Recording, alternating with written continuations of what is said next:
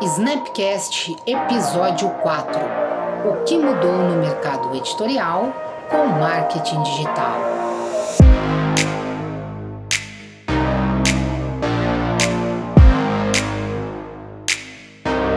Olá pessoal, tudo beleza? Eu sou a Cris, eu sou head de conteúdo audiovisual aqui na Snap Marketing. Estou aqui hoje para apresentar o nosso quarto episódio do Snapcast. Hoje a gente vai falar sobre o livro no mundo do marketing digital. O que, que mudou, uh, quais são as tendências, estratégias para lançamento, seja dele no digital ou no offline. Esse vai ser o nosso tema central, só que antes de eu apresentar para vocês a nossa convidada e expert de hoje. Inscrevam-se no canal e não esquece de ativar o sininho para receber todas as notificações dos nossos conteúdos. E aí, Raquel, como é que tá? Tudo beleza? Tudo ótimo. Cris, parabéns pelo projeto. Acho que é sempre relevante levar conteúdo de qualidade transformador. E eu estou muito feliz e honrada de poder falar um pouquinho sobre o mercado editorial brasileiro, o que, que mudou aí com o marketing digital. Acho que vai ser um bate-papo bem legal espero contribuir aí com o pessoal que está ouvindo o, o nosso podcast. Raquel, conta pra gente um pouco da tua história aí. Tu já atua na área há mais de 20 anos, né, no mercado editorial. Conta pra gente um pouco da sua trajetória. Então, comecei no mercado editorial, na verdade, assim, eu sou da geração raiz, né? comecei em 2002, mas a paixão por livros acho que sempre foi muito da infância. Na minha época, por exemplo, a gente não tinha tanta facilidade à informação como a gente tem hoje com a internet. Comecei a ler com 6, 7 17 anos, na época Pedro Bandeira, coleção Vagalume. Eu não tinha TV em casa, então era, uma, era um recurso de entretenimento naquela época para uma garotinha e era muito aflita por informações. Então comecei essa paixão por livros muito jovem e sempre sonhava em trabalhar em editora. Até que um dia, né, uh, comecei minha carreira na editora Moderna, que é uma editora de livros didáticos para a escola. E foi muito legal a minha entrada e comecei a cursar jornalismo também, a partir dessa paixão pelo texto, pela escrita. Mas no decorrer da faculdade, eu já comecei a estagiar na editora moderna. Eu percebi que também tinha uma vocação muito forte para a área comercial. Na verdade, eu não percebi. As pessoas que falavam, não, mas você é muito comunicativa, e eu trabalhava com assessoria de imprensa. E aí, nesses 20 anos de trajetória, Cris, eu passei pela editora moderna, edições SM, que também é uma editora de livros didáticos. Trabalhei alguns anos na editora Aleph que são livros de ficção científica. Me apaixonei pelo, pela ficção científica, Star Wars e tudo mais. Trabalhei e aí eu comecei a entrar numa área que, que também foi bem desafiadora e apaixonante. Eu era uma pessoa muito cética e comecei a trabalhar no grupo editorial Pensamento, que hoje é uma editora centenária, muito respeitada na área de espiritualidade, desenvolvimento pessoal. Lá eu fiquei cinco anos aqui em São Paulo, até que eu recebi uma proposta de começar em uma editora que tinha poucos livros no catálogo, né? Ficava em Nova Petrópolis, na Serra Gaúcha, e fui lá então para Luz da Serra, fiquei lá por quase três anos. Trabalhei dentro dessas 20 anos de carreira, Cris, desde a área comercial, editorial, imprensa, financeiro, contratos. Isso é legal porque a gente vai tendo uma visão muito mais abrangente do modelo de negócio do livro, né? Então, mas aí, dentro do livro, a gente já fez de tudo. Ah, que bacana, Raquel. É, eu tive o, prazer de trabalhar uh, junto contigo, né? Trabalhou na mesma empresa, porém eu na parte do audiovisual e tu na, na parte da editora. Foi onde eu te conheci e é um privilégio te ter participando aqui do nosso Snapcast de verdade. Raquel, tu já contou pra gente aí um pouco da sua. A, a, toda a sua trajetória, na verdade, né? Mas agora a gente vai entrar no assunto ali mesmo do nosso podcast. Conta pra gente um pouco da história de como que era o lançamento de um livro antes do marketing digital que a gente tem nos dias de hoje, né? Então, os lançamentos sempre foram feitos basicamente no offline, que era através das livrarias. Então, o que, que isso impactava para a editora? Né? Uh, você tem um limite de espaço de pessoas. Então, sempre quando a gente organizava um lançamento, era aquele lançamento básico, tradicional, coquetel, noite de autógrafos nas livrarias, onde a gente convidava, convidava todo o mailing do autor, da editora, para uma confraternização. Então, o autor tinha aquela noite, fazia um autógrafo, um coquetel, e com aquele limite de pessoas, de espaço e tudo mais. Foi aí que o marketing digital chegou chegou e as coisas começaram a mudar bastante, né, Cris? Total. Mas total. esse era o modelo que todas as editoras praticavam, né? E, e hoje muitas editoras também praticam. a gente começou a se ajustar muito depois desse boom do digital, que eu acho que as empresas que não olharam para isso acabaram ficando para trás. Ainda mais que a gente teve o comércio fechado por tanto tempo durante o período de pandemia, né? E a gente ainda não sabe. A gente nunca imaginou viver algo nesse tipo, de, dentro desse cenário, né, Cris? Com Acho certeza. que ninguém nunca imaginou viver algo. E agora, então, o, o, o, processo ele, ele teve que se adequar, né, Raquel? Uh, não, tem, não tem como voltar atrás, né? Depois de todo, de tudo o que aconteceu com a pandemia, né? Olhando assim com um olhar e uma perspectiva, né? Uh, isso chacoalhou, né? O mercado e mostrou outros caminhos para se seguir com o lançamento né, de um livro. Então, o que, que o marketing digital hoje permite? Né? Você não tem capacidade, você não tem limite de pessoas e de alcance, você consegue reunir em uma live, como nós conseguimos através uh, dos nossos lançamentos de livros, mais de 30 mil pessoas. E, e, e qual foi a estratégia? O que, que a gente usou? Primeiro, essa expertise a gente começou a adequar para o lançamento. Então, a partir do conteúdo do livro, a gente já desenhava uma concepção, um desenho dessa aula, né? Qual era o público-alvo daquele produto. Então, assim, é, é, é, feito todo um planejamento estratégico desenhado uh, pelo menos 30, 40 dias antes do lançamento do produto, antes do livro ir para a gráfica, você já vai pensando, né? Porque se você decidiu publicar esse livro, você já imagina o público que você quer atingir. Através disso, você já desenha desenha os avatares para a elaboração de criativos. Para quem não sabe o que é criativo, são aqueles, uh, aquelas né? ferramentas que nós vamos usar para os anúncios, né? Então a gente fazia criativos de vídeo, criativos estáticos, artes bem impactantes, para convidar essas pessoas para uma aula onde a gente entregar um conteúdo e na sequência fazer o lançamento oficial do livro.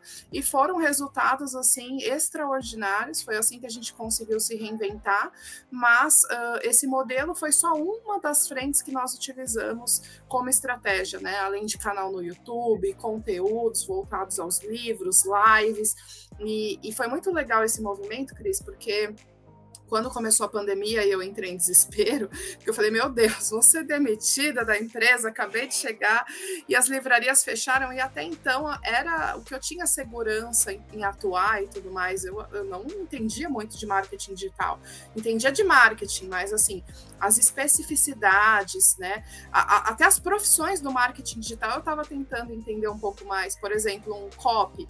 Eu não sabia muito bem o que, que um copy fazia, qual que era a estratégia técnica que ele utilizava. E quando eu comecei a usar, eh, olhar para tudo isso, estudar um pouco mais, eu falei, nossa, isso faz muito sentido a gente aplicar para o livro. Então, todos os textos de quarta capa, orelhas, a gente tem que pensar também em, nessas técnicas para você conseguir chamar a atenção do leitor, Cris, para você ter uma ideia, assim, agora voltando um pouquinho para offline, uh, no Brasil a gente tem muito mais editoras no mercado do que livrarias. Então, o espaço na livraria ele é disputado arduamente entre essas editoras, com compra de espaços e tudo mais. Uh, e uma estratégia que você tem que ter, assim, você que gosta de trabalhar com livros, quer publicar um livro, é, quando você vai numa livraria, o que te impacta? A capa. Então, uma capa bem elaborada, com uma boa promessa. E, e acho que o principal, né, Cris? Você entregar essa promessa. Não adianta você prometer Só. e não cumprir. Exatamente. Então, existem várias frentes, mas para mim, assim, entrar para esse universo é, é um caminho sem volta. E eu acho que a pandemia já era um caminho sem volta, né, Cris? A pandemia só acelerou esse processo. As pessoas que não tinham nenhum conteúdo com internet, é, não tinham nenhum contato com internet, começaram a se readaptar. As próprias crianças que tiveram as aulas remotas na escola. Então, minha filha hoje está muito mais avançada com a internet e tudo mais do que há dois anos atrás, antes da pandemia. Então, ela começou a entender um pouco mais, a gente co conseguiu consumir mais cursos, infoprodutos, todo mundo estava em casa. A, a, minha própria, a minha própria vozinha que mora no interior, em Pindamonhangaba, ela nunca tinha acessado a internet na vida. Eu lembro que ela me mandou um áudio, Raquel, eu comprei um curso de crochê pela internet, estou fazendo. Eu falei, que, que legal. Então, assim, é algo que eu acho que não tem, não tem como voltar atrás, e a gente só tem que entender porque é um mercado também muito rápido, muito instantâneo, que está sempre mudando, né? as pessoas sempre mudam e, e é um mercado que está sempre à frente. Por isso que é importante estar tá conectado e olhar para tudo. E principalmente antenado a, a, novas estratégias, né? Visualizar daqui a pouco uh, nem o que é utilizado somente no mercado editorial, né? Você olhar daqui a pouco para o mercado da moda e ver o que, que tu pode trazer para dentro do mercado editorial ou do mercado automotivo, porque hoje é, é tudo meio que global, né? Assim, se você pegar, uh, não é só porque é para automóvel que daqui a pouco para o editorial vai funcionar também. Então, é sempre estar tá antenado a tudo que está rolando e orbitando aí no, no universo uh, da, da, internet e, e, do marketing como um todo. É, só queria complementar, Cris, que é bem legal falar sobre isso, porque o mercado editorial brasileiro ainda não olhou para isso. Então, as poucas editoras que começaram a dar esses passos tiveram um resultado muito significativo. Eu acho que as editoras no mercado também, Cris, elas têm muita vergonha de vender livro. E a gente está propagando cultura, conhecimento. A gente tem que sim levar cada vez mais é, transformação através dos conteúdos, dos textos dos livros. Então foi aí que eu vi uma brecha muito forte. Hoje outras editoras já estão olhando para isso, falando precisamos entrar, mas as, a, ainda não sabem nem como. Ah, o que é SEO? Como que eu faço e tudo mais. Então olhar para esse para essa amplitude de, de atuações dentro da internet. Então, ah, se ah, um lançamento digital é trabalhoso, é, exige muito passo a passo, muita estratégia. Eu não tenho estrutura para isso, eu não tenho equipe de marketing digital. Mas você pode, por exemplo, ter um canal no YouTube, você pode fazer lives no teu Instagram, você pode trabalhar fortemente anúncios no teu e-commerce, em marketplaces. Então, tem tantas outras frentes o importante é você olhar todo esse universo de atuações e possibilidades que o marketing digital tem hoje. Com certeza. E o alcance dele a gente sabe que é muito, acaba sendo muito maior do que o, o, o do mercado offline, né, Raquel? É, a plateia é gigantesca, né? Só ter os caminhos certos ali com as mídias e com os anúncios rodando e com as artes rodando também para atingir o teu público certinho. Maravilha. Raquel, ah, quais foram as dificuldades, uh, as principais dificuldades que encontrada para se lançar um livro hoje, né? Uh, dentro do mercado digital, tu já elencou aí que ah, tem um passo a passo, tem que ser tudo certinho, mas qual que você acredita que seria a maior dificuldade? Se existe, daqui a pouco não, Cris, é mais difícil lançar um offline, agora os lançamentos acontecem off e digital, né? Acredito que concomitantemente, né? Não dá Exatamente. mais só, só para lançar offline, uh, dá para se lançar só digital. Sim. Que aí tu não lança offline, né? Mas eu acho que o offline hoje sozinho não, não dá, né? Não, não. Acho que para o nível assim de, de alcance que você almeja com o teu produto, né, depende muito da estrutura, do que você organizou. Tem editoras de pequeno, médio e grande porte. Então, você olhar para o público que você quer atingir, hoje o offline não supre mais. E a gente ainda tem muita instabilidade em relação à pandemia, né, Cris? A gente achava que estava vivendo um momento de tranquilidade e agora essa nova variante, que é mais transmissível, e, e aí os, os, casos estão explodindo novamente aqui em São Paulo, não sei como é que está aí no Sul, mas Também a gente tá. já está falando em fechar novamente o comércio, então é, não dá mais para contar exclusivamente com offline, isso, isso é um ponto. Né? E, e foi importante, eu acho que foi importante para todo o mercado chacoalhar e falar, opa, quem não entrou tem que entrar. O que, que, eu vejo de dificuldade hoje, Cris? Quando eu comecei, quando a gente começou a dar esses primeiros passos no marketing digital, a gente estava nadando muito de braçada, né? Tinham poucas editoras atuando nesse segmento. Então, quando a estratégia estava muito bem desenhada, com tempo de antecedência, tempo de tráfego, e parabenizar, porque assim, é um conjunto de ações, né? A crise nós trabalhamos juntas, então a produção audiovisual é impactante, faz toda a diferença no lançamento de um produto, e a Cris brilhantemente faz um trabalho impecável. Então, foi um conjunto de, de uma somatória de variáveis para que o lançamento desse certo. A gente entrou no momento oportuno, só que pouco tempo depois que, que a gente sentiu? Começou muitas mentorias, todo mundo entrando, né? E a internet é aquele mar, assim, você tem a tua isca e vários outros vão começar. Todo mundo quer pescar agora, né? É como se você estivesse é. no mar, assim, com você jogou a tua isca, tá cheio de peixe. Só que quando tem pague, muita né? isca, os peixes começam a opa, para onde eu vou? Não sei, uhum. é essa isca, é aquela.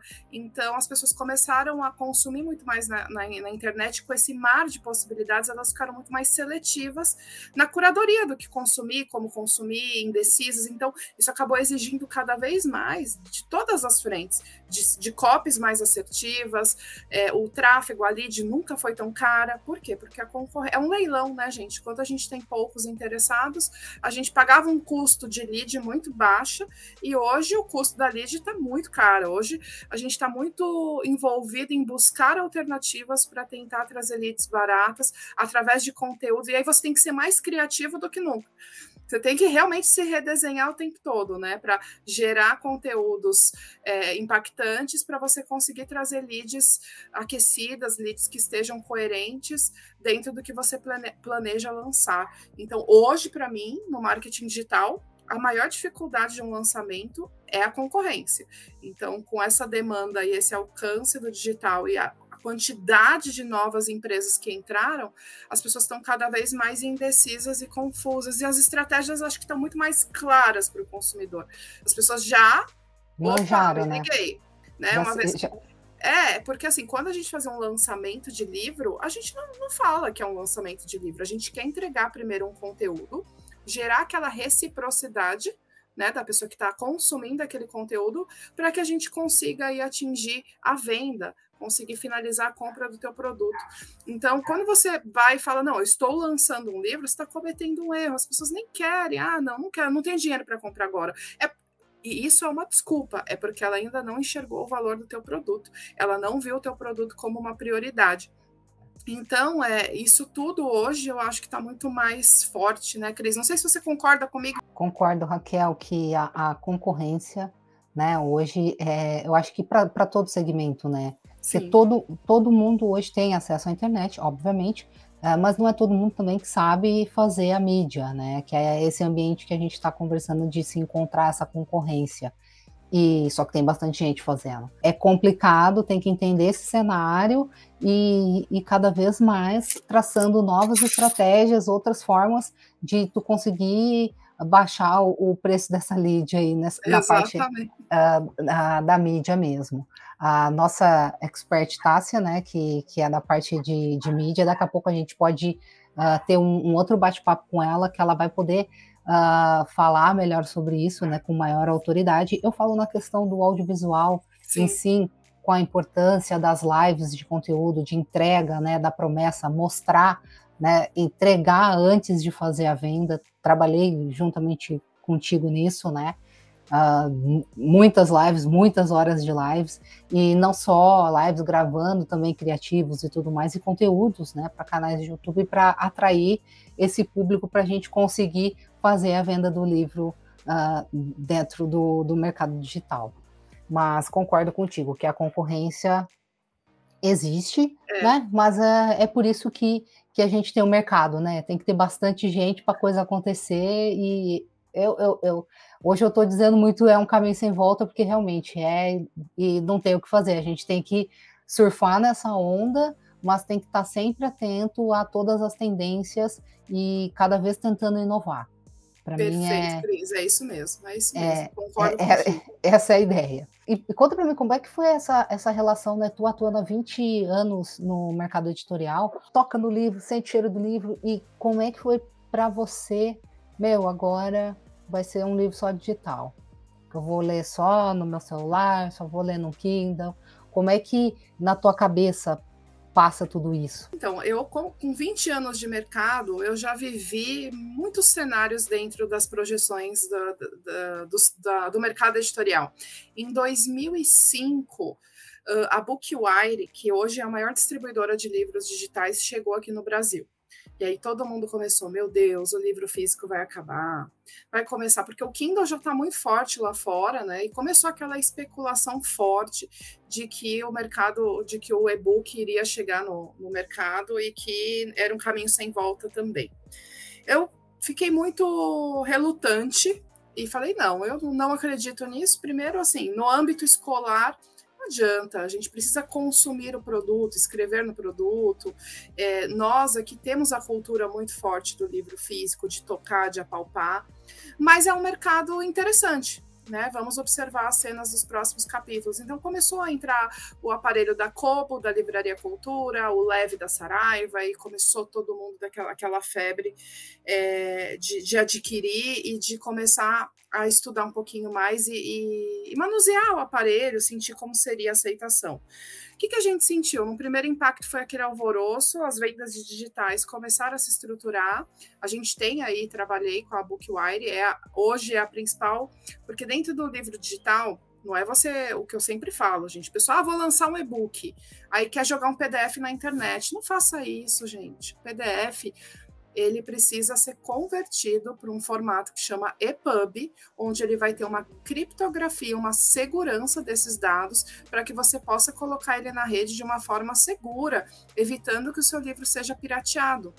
Então, é, e ver, ainda a gente vê muito esse cenário, né, de PDFs ilegais na internet. Eu sou muito contra isso, Cris. Eu trabalho na cadeia há 20 anos, é um desrespeito com o trabalho do diagramador, do revisor. Você comprar um livro pirata, você está incentivando esse tipo de, de situação. Eu não concordo e, e sou realmente contra. Mas voltando ao contexto do digital e o físico, hoje quantos anos, né, após esse, esse início do livro digital, hoje o mercado editorial, os livros digitais, contabilizando os e-books e os audiobooks, não chegam a representar 8% do faturamento das editoras, tá? De editoras grandes em geral.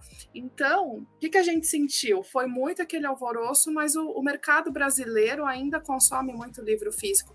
Isso vai perpetuar, porque e a gente incentiva muito isso. Por que, que a gente incentiva?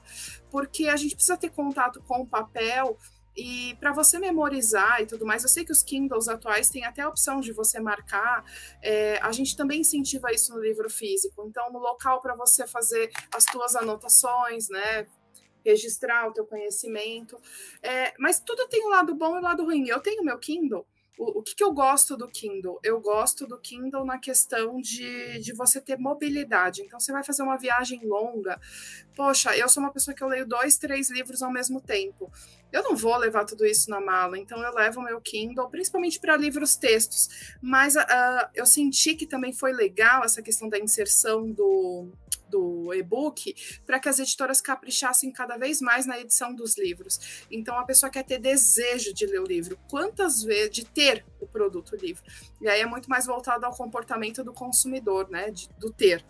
Uhum. Então, estudando aí essas tendências, você começa a olhar e falar. Eu muitas vezes comprei o livro digital e depois comprei o livro físico. Então, muita, uma coisa não anula a outra. Você pode muito bem trabalhar as duas frentes e eu sempre trabalhei as duas frentes, incentivando. Eu lanço os dois produtos sempre simultaneamente. Quando eu vou fazer um lançamento de um livro físico, o digital sobe no mesmo dia. Tem gente que compra, por exemplo, a Amazon mesmo. Quando você compra um livro físico na Amazon, e se você é assinante do portal da Amazon, você já começa a ler os primeiros capítulos no seu Kindle até o livro físico chegar.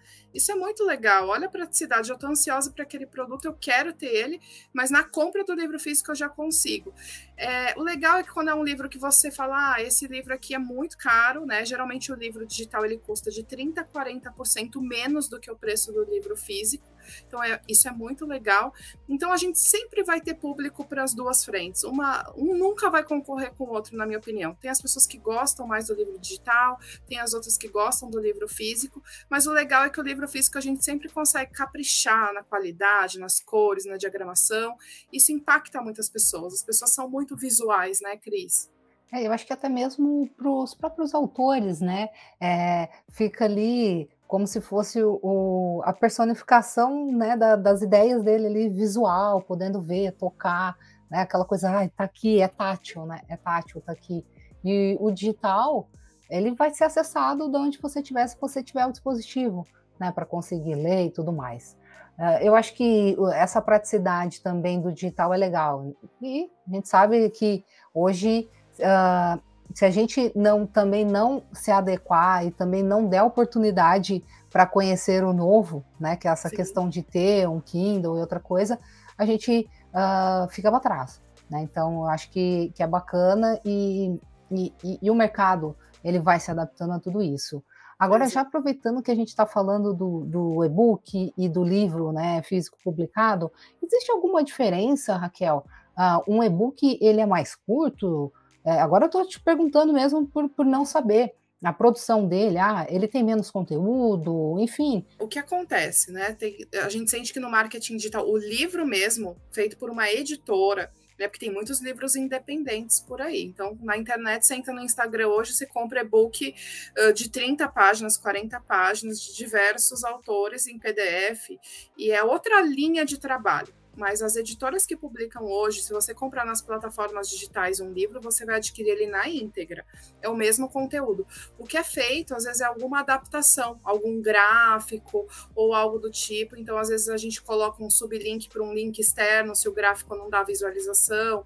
Então, tem algumas adaptações de acordo com, com o projeto gráfico. É legal complementar também, Tris, que um segmento que está crescendo muito na linha digital é o audiolivro. Eles estão crescendo de uma forma exponencial. Eu acho que é, é tão incrível a experiência de audiolivro. Eu recomendo muito que vocês uh, façam um teste. Hoje a gente tem várias plataformas de streaming né, no, no audiolivro você faz uma assinatura mensal, tem a book, tem Storytel, tem várias plataformas legais, onde você acessa o conteúdo também na íntegra, muitas vezes narrado pelo próprio autor.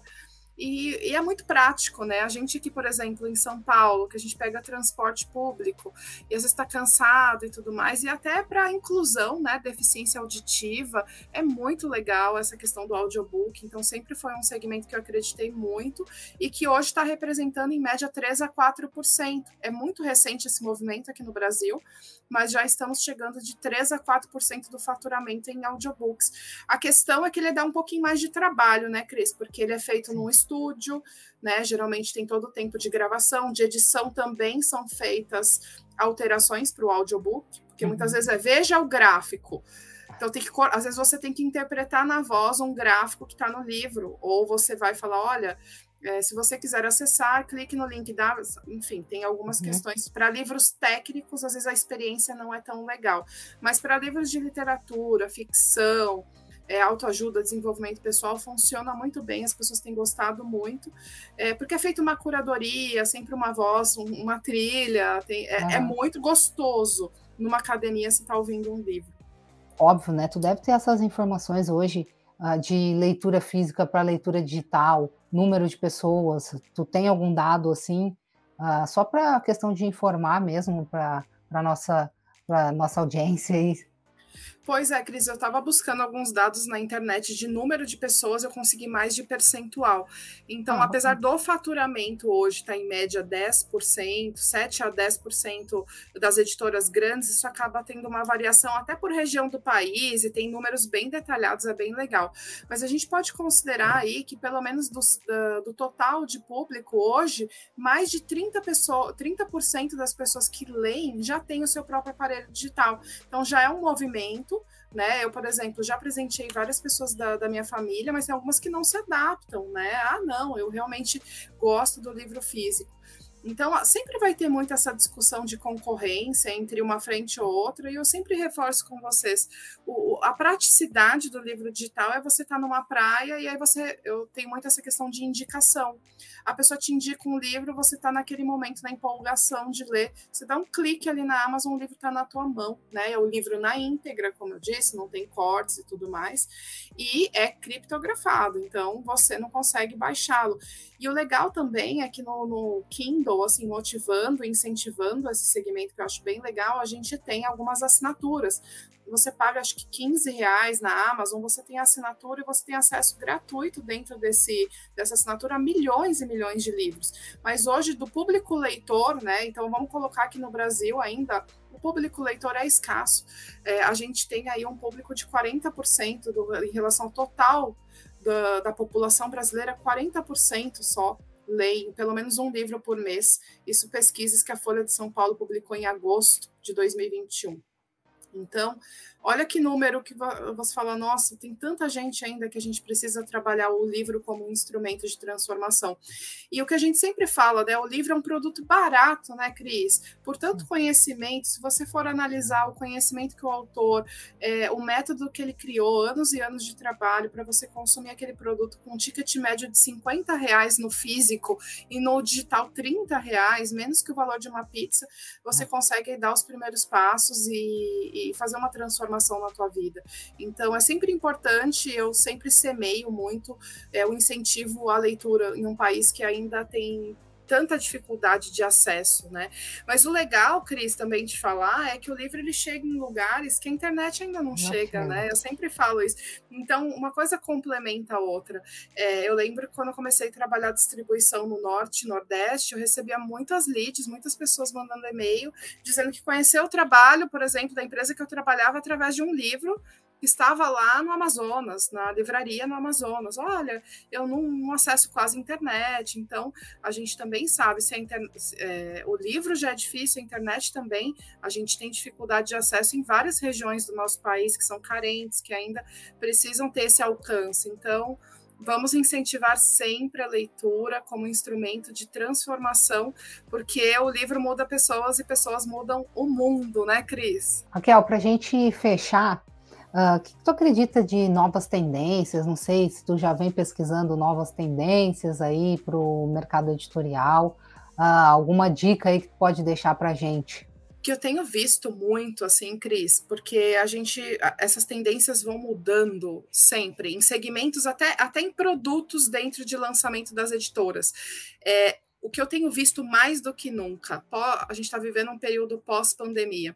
As pessoas nunca tiveram tão sem esperanças, tão ansiosas, tão depressivas. Então, livros nessa linha nunca venderam tanto, tanto. Mas a gente teve momentos aí que 50 tons de cinza estava no topo, as pessoas estavam buscando. Então, assim, é, esse olhar hoje, o cenário, se você for ver a lista de mais vendidos, apostar em transformação, em autoajuda, desenvolvimento pessoal, quem está nessa linha está indo por um caminho super atual do, do, cenário editorial neste momento. Eu vivi momentos que livros de colorir, né? As pessoas estavam com aquele momento de estresse, muito trabalho, e, e, aí a gente começou o movimento dos livros de colorir. Então, as tendências sempre vão mudando e é importante a gente olhar principalmente o mercado lá de fora, né? Um, um, uma lista da Times é, olhar semanalmente o que está vendendo lá fora, mas sempre pensando no nosso mercado. Por quê? Te dou um exemplo simples. Uh, é muito interessante esse exemplo. Eu lembro que eu tinha uma amiga que morava na França e ela era apaixonada por livros de tricô. E aí eu falei, nossa amiga, mas aqui isso aqui vem, é, não vende. Ela, Raquel, olha a lista dos mais Ela me mandou a lista lá de Paris, dos livros mais vendidos. E tipo, dois era de artesanato e tricô. E aqui no Brasil isso não cola como um produto livro. Olha a diferença cultural. É um acesso muito mais popular. As pessoas não valorizam tanto esse tipo de conhecimento a ponto de que isso vira um livro comercial. É, então, assim, olhar realmente para o mercado lá fora de uma forma inspiracional, mas olhando para o nosso público, né, para o Brasil e tudo mais. Tem muitos livros que explodem lá fora e, consequentemente, explodem aqui, principalmente ficção, né, porque ficção a gente vai muito por recomendação, a gente não se envolve em uma história. Começar um livro de ficção é muita indicação. Ah, essa história é muito boa e tudo mais. Então, quando o livro realmente está bombando, a gente teve é, situações assim arrebatadoras como Harry Potter, uh, o próprio 50 Tons de Cinza, que foi assim absurdamente li, adorei. Eu leio. E aí as pessoas, aí tem aqueles editores, né? Porque nosso mercado a gente chama de publisher. Tem aqueles publishers que são arrogantes. Ah, eu não leio esse tipo de literatura, não. Você tem que ler o que o povo está lendo, você tem que entender o que, que as pessoas estão lendo. Isso eu falo muito quando as pessoas criticam e, e ah, eu vejo esse movimento. Ai, é ridículo assistir Big Brother Brasil. Eu não assisto, tipo, dizendo que você é culto por não assistir Big Brother Brasil. E eu falo com toda sinceridade, gente, se você olhar você que é uma pessoa que trabalha com comportamento do consumidor, com estereótipo de tipo de pessoas, com avatares, Imagina que são 12 arquétipos totalmente diferentes dentro de uma casa, confinados. Existe uma possibilidade maior, né, vivendo uma situação difícil, de pressão, de prêmio, de você analisar o comportamento do consumidor, das pessoas, olhando, e ali você bate e você se identifica: opa, será que eu sou assim? Será que eu não sou? É a maior escola de comportamento humano, um Big Brother Brasil. Então, tudo é o viés de como você enxerga as coisas, sabe? Então, essa arrogância, essa prepotência não vai te levar levar, a levar a lugar nenhum. Você dizer que você é chique por não assistir Big Brother. Olha para o comportamento das pessoas, que isso vai mudar o teu negócio, vai mudar o jogo. Essa é a minha opinião. Olha, queria te agradecer muito pela tua participação. Foi sensacional. Tu é, é fera, minha amiga. Então, eu te desejo muito sucesso aí na tua jornada. E esse foi o nosso quarto episódio do Snapcast. Para você que ainda não está inscrito no nosso canal, te inscreve, ativa o sininho, porque você vai ser sempre notificado de novos conteúdos aqui do nosso canal. Raquel, mais uma vez, muito obrigada. Te deixo um espaço aí, se tu quiser deixar tuas redes, se tu quiser dar um recado final, é contigo, minha amiga. Muito obrigada. Imagina, Cris, eu que agradeço o espaço, essa conversa tão agradável. Eu vou ser uma pessoa que eu admiro demais. Você sabe que o carinho é para a vida toda. Isso é o mais importante da nossa vida, né? Levar as pessoas que fazem sentido e que fazem a gente sentir. Você é uma dessas pessoas, Cris. Tá no meu coração. Agradeço a audiência. Então, assim, tem o meu Instagram pessoal, é Raquel A7. Depois a Cris deixa aqui. Eu também tô com uma consultoria, a 7 Books, e de consultoria e editora. Vou deixar o Instagram, então, para você que tem interesse em lançar um livro, para você que quer entender um pouco mais do mercado editorial, a gente vai ter vários movimentos. Estou lançando um Instagram também sobre informações sobre os bastidores do livro. E é isso. Quer falar de livro? A gente está junto, conta comigo. Vamos aí levar essa semente de transformação através dos livros para mais e mais pessoas. Muito obrigada, pessoal. Valeu, gente. Valeu. Tchau, tchau.